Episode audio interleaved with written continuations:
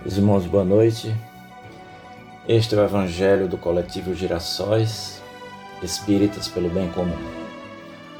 Hoje, terça-feira, 16 de fevereiro de 2021, no dia de hoje, dedicamos as nossas vibrações a todos os trabalhadores da última hora.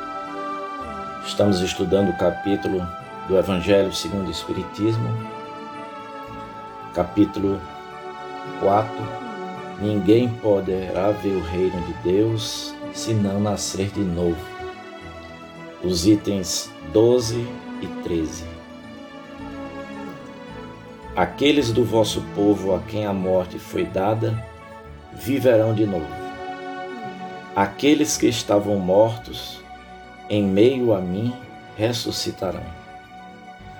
Despertai do vosso sono e entoai louvores a Deus, vós que habitais no pó, porque o orvalho que cai sobre vós é um orvalho de luz, e porque arruinareis a terra e o reino dos gigantes. Isaías 26, 19 É também muito explícita essa passagem de Isaías Aqueles do vosso povo a quem a morte foi dada viverão de novo.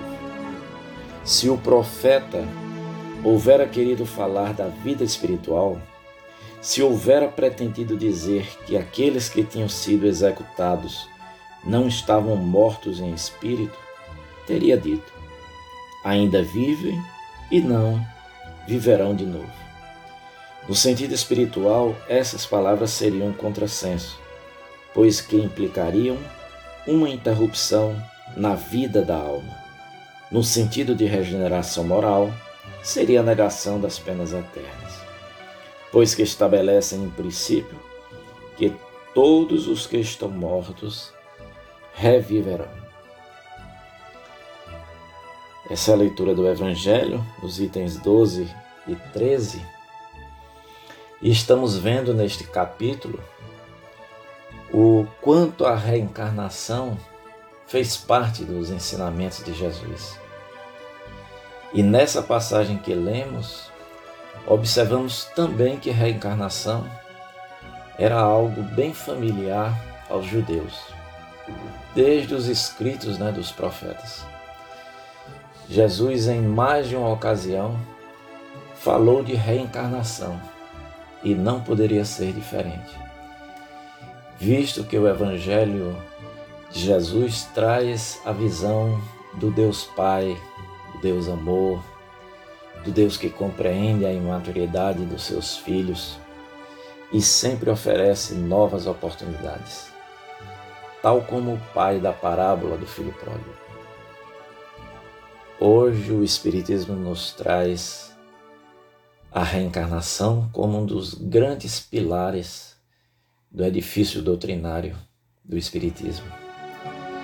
E temos que compreender a possibilidade do nascer novamente, como propõe o Espiritismo, ou seja, um processo de educação para as almas, não mais como castigos, ou aquela versão adaptada da lei de Talião, olho por olho, dente por dente retornamos ao mundo para que nas experiências de uma nova vida, nos reencontros com aqueles quem amamos ou com aqueles que em jornadas anteriores prejudicamos em algo, aprendermos e nos conscientizarmos do bem, do amor ao próximo, da justiça, da fraternidade.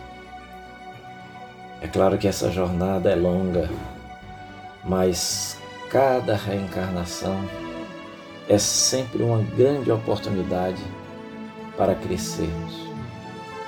Por tudo isso, em cada minuto das nossas vidas, em cada instante, devemos sempre agradecer muito a Deus pela oportunidade de uma nova vida de uma nova existência. Por Deus estar nos concedendo essa nova oportunidade. Que possamos aproveitar todos os instantes da nossa vida e crescermos, evoluirmos, melhorar, melhorar a nossa vida e a vida daqueles que caminham conosco. Que Deus nos abençoe. E nesse momento nós queremos pedir, aproveitando esse espaço do Evangelho, um momento em que sempre a nossa alma vibra com mais intensidade, os nossos espíritos são despertos para sentimentos nobres, para as coisas elevadas do espírito, da alma, possamos nesse momento, aproveitando esse instante tão especial, rogarmos a Deus por todos os trabalhadores da última hora, por todos aqueles que esforçam-se num mundo tão difícil, num mundo tão cheio de armadilhas, num mundo tão cheio ainda de sofrimentos, num mundo ainda tão violento, num mundo onde ainda as paixões, as violências de toda ordem ainda imperam, ainda estão tão em voga, que possamos orar sempre por aqueles que trabalham para o bem comum, por aqueles que dedicam os seus dias ao esforço de o mundo transformar-se, o mundo passar a ser aquele mundo de regeneração tão falado hoje na doutrina espírita. Que Deus nos abençoe, hoje e sempre. Que assim seja.